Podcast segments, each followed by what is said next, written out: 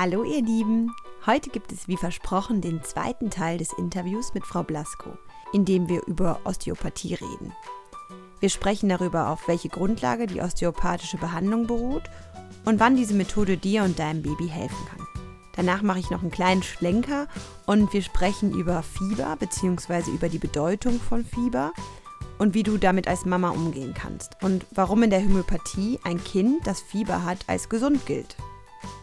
Und zum Schluss gibt Frau Blasko auch noch Tipps, wie du die Darmflora deines Kindes nach einer Antibiotikatherapie wieder aufbauen kannst. Wir gehen gleich mitten rein ins Gespräch und ich hoffe, dass du viel daraus mitnehmen kannst. Was ist Osteopathie? Osteopathie kommt vom Osteo, es ist Knochen und Pathie, es ist Krankheit. Es ist eine schlechte Bezeichnung, weil man arbeitet nicht nur mit den Knochen und es geht nicht um Knochenkrankheiten. Aber, aber man arbeitet eben ursprünglich manuell, das heißt mit den Händen. Ja, das, da kommt in Osteopathie kommt kein Mittel. Ja, es ist nur eine pure manuelle Therapie. Und man arbeitet mit den Geweben im Körper. Die fing ungefähr vor 60 Jahren an. Und in Deutschland entwickelt sich immer noch ähm, es ist nicht so lange, dass es reingekommen ist, so vor 30 Jahren oder 40 Jahren mhm. ungefähr. Und deswegen der, die, die Osteopathie wurde früher eher in Belgien oder Holland, Holland hat tolle Osteopathen auch, oder in England, manche auch in Frankreich, äh, haben das gelernt. Ich habe das in der Schweiz gelernt, vor 20 Jahren. Und ähm, jetzt mittlerweile gibt es tolle Osteopathieschulen in, in, in äh, Deutschland, von den, Deutschen, den Deutschen Osteopathenverband in Krefeld, in Neuss. Es gibt, es gibt jede Menge Schulen, wo, mhm. man, wo man richtig studieren kann. Es ist ein langes Lernen, so wenn man das, die gesamte Osteopathie machen will, ähm, es ist über sechs Jahre ungefähr. Äh, weil es gibt Wahnsinn. sehr verschiedene, verschiedene Richtungen von der Osteopathie. Es gibt die parietale Osteopathie, die nur mit den Knochen arbeitet. Es gibt die, ähm, die Organenosteopathie, die nur mit den äh, weichen Gewebe arbeitet. Es gibt die Kraniosakralosteopathie, mhm, die ist diejenige, die ich mache weil die arbeitet mit, dem, äh, mit den Bindegewebestrukturen, die das, das gesamte Organismus zusammenhalten. Und in der Osteopathie, man, man arbeitet mit dem Rhythmus, indem das äh, Liquor, das heißt das Gehirn, ähm, Flüssigkeit, hergestellt und resorbiert wird. In diesem Rhythmus bewegt sich die ganze Gewebe vom Körper. Das muss ich nochmal nachfragen. Also im Gehirn, die, was haben Sie gesagt? Die es gibt der Liquor, das heißt, es gibt vier Höhlen, kleine Höhlen im Gehirn und die Schleimhaut von diesen Höhlen erzeugen das, diese Flüssigkeit, der Liquor. Mhm der fließt durch den, den verschiedene Kanäle, geht in die äußere Seite des Gehirns und in den inneren Kanal von der Wirbelsäule.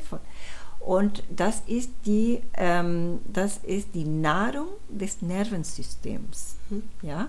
Und das hat einen Rhythmus, in dem hergestellt und resorbiert wird, ja? aufgenommen wird von dem Gehirn, von den Nerven, von der ähm, Rückenmark. Ja?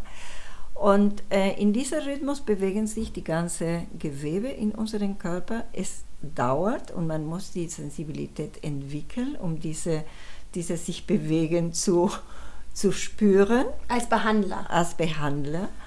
Und ähm, dann ähm, folgt man diese gesamte Bindegewebe, die von den Kopfknochen bis zu den Zehen uns zusammenhalten. Das heißt, diese Bindegewebe, die die Hülle von den Knochen, von den Nerven, von den Muskeln, von den Organen, von den Gefäßen ist, die verketten sich eine in einen anderen. Das ist die sogenannte Faszien. Ja? Mhm, ja. Und ähm, man, man spürt die Bewegung, die Pulsierung von diesen Faszien in den Körper und man kann mit der Zeit, es ist eine lange, ein langes Weg bis dahin, ähm, spüren, wo blockiert ist diese, Be diese Bewegung, in welche Faszien, in, in, in, in äh, Bezug auf welche entweder Organ oder, oder knöcherne Struktur, die Blockade, weil in der Osteopathie geht darum, Blockaden zu lösen. Mhm.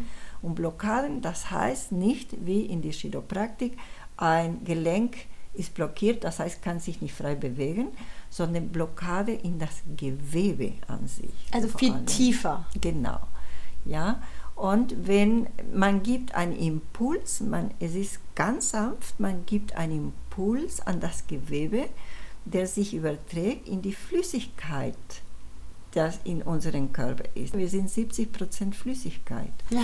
Das heißt, jeder Impuls, der uns gibt, überträgt sich wellenartig in unserem Körper durch die Flüssigkeiten. Das heißt, ich kann einen Impuls in der, in der, in, am Stirn geben und das wird übertragen bis zum Zehen. Ja? Das dauert, deswegen die in der Osteopathie braucht man Zeit, braucht man Geduld und braucht man mehrere Behandlungen. Mhm. Da kann man nicht nur mit einer Behandlung helfen. Ja? Für Säuglinge ist sehr gut, zum Beispiel bei Schreikindern. Sehr oft diese Schreikinder, es ist, dass die Kopfschmerzen haben, mhm. weil die erste Halswirbel blockiert ist. Ist ja. das häufig durch die Geburt? Oder? Sehr häufig, mhm. ja. Oder Schulter ist nicht in Ordnung. Das ist so Oder ähm, die Hüfte auch. Ne? Und deswegen, die brauchen mindestens ähm, acht, zehn Sessionen so von Osteopath. Und danach muss man durch das Wachstum verändert sich auch vieles und danach muss man immer kontrollieren und gucken, ist in die richtige Stellung geblieben und so weiter und so fort. Es, es hilft auch, wenn der Saugreflex nicht, nicht richtig da ist, wenn das Kind ein bisschen schielt auch, mhm. wenn ähm, die Feinmotorik nicht toll ist oder die Grobmotorik, wenn die Koordination nicht so toll ist. Das heißt, in den verschiedenen Alter kann man immer osteopathisch ähm, helfen. Das heißt, wenn ich als Mutter das Gefühl habe, mein Kind hat Schmerzen, dann ist das eine gute Möglichkeit beim Osteopathen, genau. da Linderung zu genau, verschaffen. Genau, sogar beim Koliken. Bei Koliken. Sehr oft hilft einfach nur diese viszerale Osteopathie so oder manchmal, es sind auch richtig Blockade in die, in die ähm, Wirbelsäulestruktur, die man lösen kann und dann funktioniert der Darm wirklich richtig. Wahnsinn. Ja. Und das kann häufig durch die Geburt, ja. durch den Geburtskanal, durch, durch genau. diese Enge oder? Die Kinder verformen sich in der Art und Weise, das kann man sich nicht vorstellen. Man sollte eine Geburt wirklich in diese, diese Lupezeit äh, gucken, um zu sehen, was für eine Verformung. Sogar der Kopf, der Kopf ist total ja. verformt, ja, weil es so eng ist. Ja. Dann die Knochen sind, muss man denken, die, der Kopf sind mehrere Knochen, die haben kein richtiges ähm, Gelenk, sondern Nähte, weil äh, die gehen ineinander so gezackt und die können sich äh, auseinandergehen und verformen und auch die, die die Form des Knochens an sich kann sich verformen und dauert, bis wirklich eine richtige Form nimmt. Aber es kann sein, dass es auch ein bisschen, wir sagen in der Osteopathie, sagen, dass diese Blockade ähm, eingefroren bleibt in oh. den Gewebe. Na, es ist nicht, dass es kalt ist, Aha. sondern eingefroren in der ja, Richtung. Ja, es, es ist im Gedächtnis äh, so, quasi. So, so, so tief, na, ja. so, so, so. Ähm, steif geblieben, ah. ne? so steif wie eingefroren, so ist die Idee. Ne? Und, ähm, und da kann die Osteopathie sehr gut helfen. Klasse. Ja. Ganz wichtiger Punkt, finde ich, ja. ja. Ich habe sogar mal mit jemandem gesprochen, der meinte, eigentlich sollte jedes Kind vom Osteopathen nach der Geburt mal gesehen werden. Und ich habe es tatsächlich auch mit Lara so gemacht, weil mhm. meine Osteopathin damals mir gesagt mhm. hat, kommen Sie einfach, wenn das Kind da ist. Genau. Und dann hat sie sich mal angeguckt, zwei Sitzungen, meinte, es ist gut, ist ja. gut. Also es kann nicht schaden und es kann vielleicht schaden, unglaublich helfen. Genau. Genau. Dann haben wir jetzt die wichtigsten Fragen zur Osteopathie auch geklärt. Und jetzt möchte ich nochmal eine, ja, eine persönliche Geschichte erzählen. Und zwar hatte ich mit Lara jetzt eine ziemlich schlimme ähm, Erfahrung. Sie hatte hohes, sehr, sehr hohes Fieber über einige Tage. Ähm, ich finde, oder da möchte ich auch nochmal Frau Blasko gleich fragen, Fieber ist ja jetzt nicht, es ist ja keine Krankheit, das ist wichtig Nein, zu wissen. Nein, ganz im Gegenteil. In der Homöopathie sagen wir, dass es Fieber, es bedeutet, dass das Kind gesund ist. Und jeder guckt nach dem Motto, sind Sie verrückt, das Kind hat Fieber, der ja. ist krank. Und wir sagen gesund in dem Sinne, es ist die gesunde Reaktion des Körpers auf das Erreger. Ja? Weil Fieber bedeutet, ich erhöhe meine Temperatur in eine Art und Weise, dass der Erreger töten kann. Ja, weil die Bakterien sind sehr temperaturempfindlich. Also ich koche quasi genau. die Bakterien tot. Genau, genau. Und deswegen sollte man Fieber nicht senken.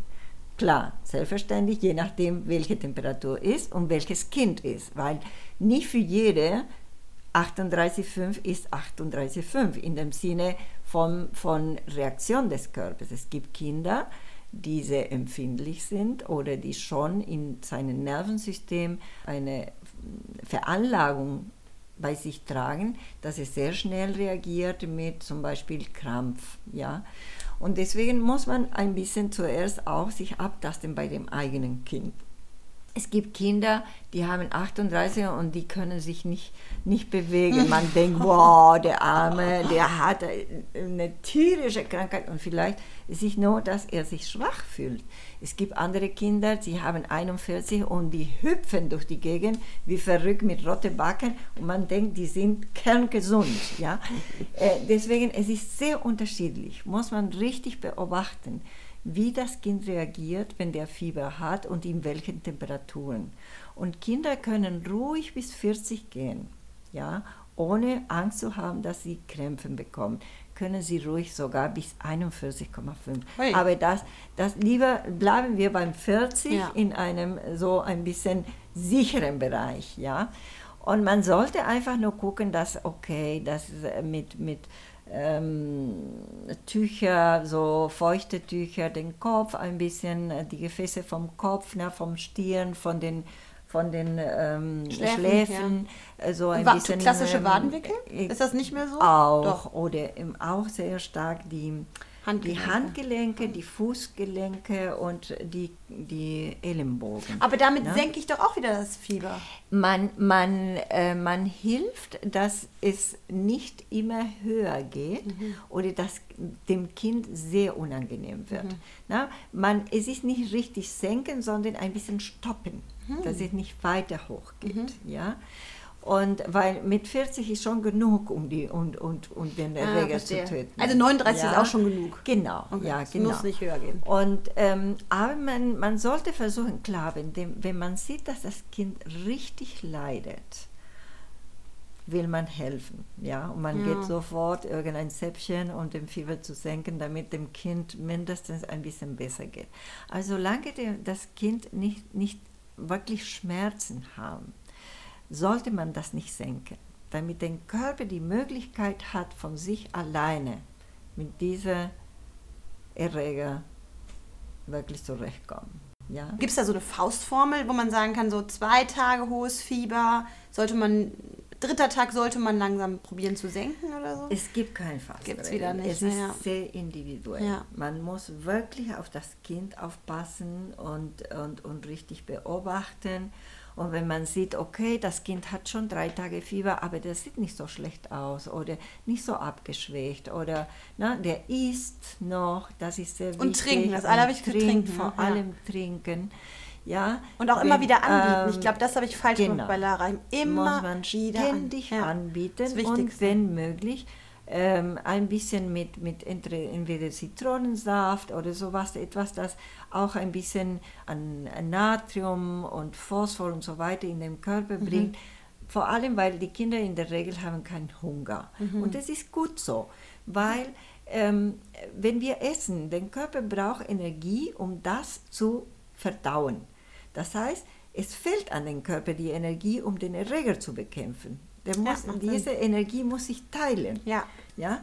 Bei der Flüssigkeit nicht. Und die Flüssigkeit hält die Gewebe in gutem Zustand, um weiter reagieren zu können. Alles, was im Körper passiert, passiert durch Flüssigkeiten. Ja? Und deswegen ist so wichtig, dass wir genug Flüssigkeit auch im Körper haben. Ja? Und, äh, und man verdampft ja auch. Die Flüssigkeit verdampft ja durch die Hitze. Viel ne? durch die Hitze, ja. genau. Ja. Es gibt manchmal, mhm. dass ein Körper nicht schafft. Mhm und es sind zwei Tage, drei Tage, vier Tage, dann was soll man noch warten? Wenn das Kind, je länger das dauert, desto abgeschwächter wird das Kind. Da kann er ah. nicht mit seiner Lebensenergie richtig alles in den ah, Griff kriegen. Ja. Und dann kommt der Weg, wo man sagt, okay, es ist soweit, das Kind schafft das nicht, das geht nicht in seinen Zustand, dann kommt leider Gottes das Antibiotika mhm. In Frage. Mhm. Was kann ich meinem Kind Gutes tun, trotz ja, Antibiotikatherapie? Danach, ähm, danach die, die Flora, äh, die Darmflora aufbauen. Ja, der größte, ähm, der größte Immunsystem im Körper, es ist die Darmschleimhaut äh, von Dickdarm vor allem. Mhm. Ja. Und ähm, in den Dickdarm, wir haben sehr viele Bakterien, sehr viele Bakterien, die auch für uns arbeiten. Das Antibiotika macht äh, einige Stämme von Bakterien kaputt. Es kann sein, dass es durch schlechte, schlechte Verdauung einige Härchen in den, in den Darmschleimhaut verkleben. Und dann ist die Resorption von den Flüssigkeiten im Darm, die danach in den Organismus gehen, in den, in den Blut. Also die Nährstoffe? Ähm, genau, mhm. die werden äh, nicht so optimal. Ne? Und dann kann der Körper sich nicht richtig regenerieren. Und deswegen es ist es sehr gut, ähm, so Lactobacillus, ähm, die Bifido, Bifidobacillus, äh, auch genannt. Ähm, es gibt mehrere Produkte. Es gibt die normale Produkte, so wie guten Joghurt, aber guten äh, nicht irgendeine Marke voll mit, mit äh, Zucker mhm. und, äh, und, diese, diese Marmeladen, weil das ist keine Obst mehr in, in diesem Hinsicht. Marmelade. ja. ja. Und es gibt auch ähm, in, der, in der Apotheke oder in ah. Reformhäusern gibt es auch also Probiotik, probiotische Mittel, so sind kleine Pulver oder kleine Kapseln für Kinder. Gibt es noch irgendwas anderes außer Milchsäurebakterien, Joghurt? Sehr viel ähm, Obst und Gemüse, damit wirklich dann dann gereinigt wird. Meine, meine also Tochter isst kein Gemüse, also kaum. So ja. Erbsen gerne, aber soll ich sowas dann pürieren oder so? Ja, kann man auch. Ähm, Obst isst sie. Ja, Banane, ganz gerne Apfel, aber. Ja, dann, wenn sie ähm, Obst isst, dann sehr viel anbieten. Gut. Ja, Nochmal genau. vermehrt. Ja, ja, genau obwohl man das poliert und man denkt, da ist keine Fasern, die sind mikro, mikro äh, klein, aber es sind doch Fasern. Im Obst und Gemüse meinen Sie Fasern? Überall Aha. in Obst und Gemüse. Diese Fasern sind ähm, Zellulose. Zellulose, es ist eine Substanz, die den Darm nicht resorbieren kann. Das heißt, das stört den Darm mhm. einfach. Mhm. Und deswegen bewegt sich der Darm ja, mit dieser Darmmotorik, die Peristaltik, um das wirklich rauszukriegen. Also er wird quasi herausgefordert, dass er sich genau. ein bisschen mehr ins Zeug legt. Genau. Ah. genau. Es kommen andere Stoffe, die da vielleicht in den Darm verklebt sind, werden sich andocken und werden rausgeschmissen. Mhm. Und dadurch ähm, kann man den Darm ein bisschen reinigen. Mhm. Ja? Und die bringen auch viel Flüssigkeit in sich.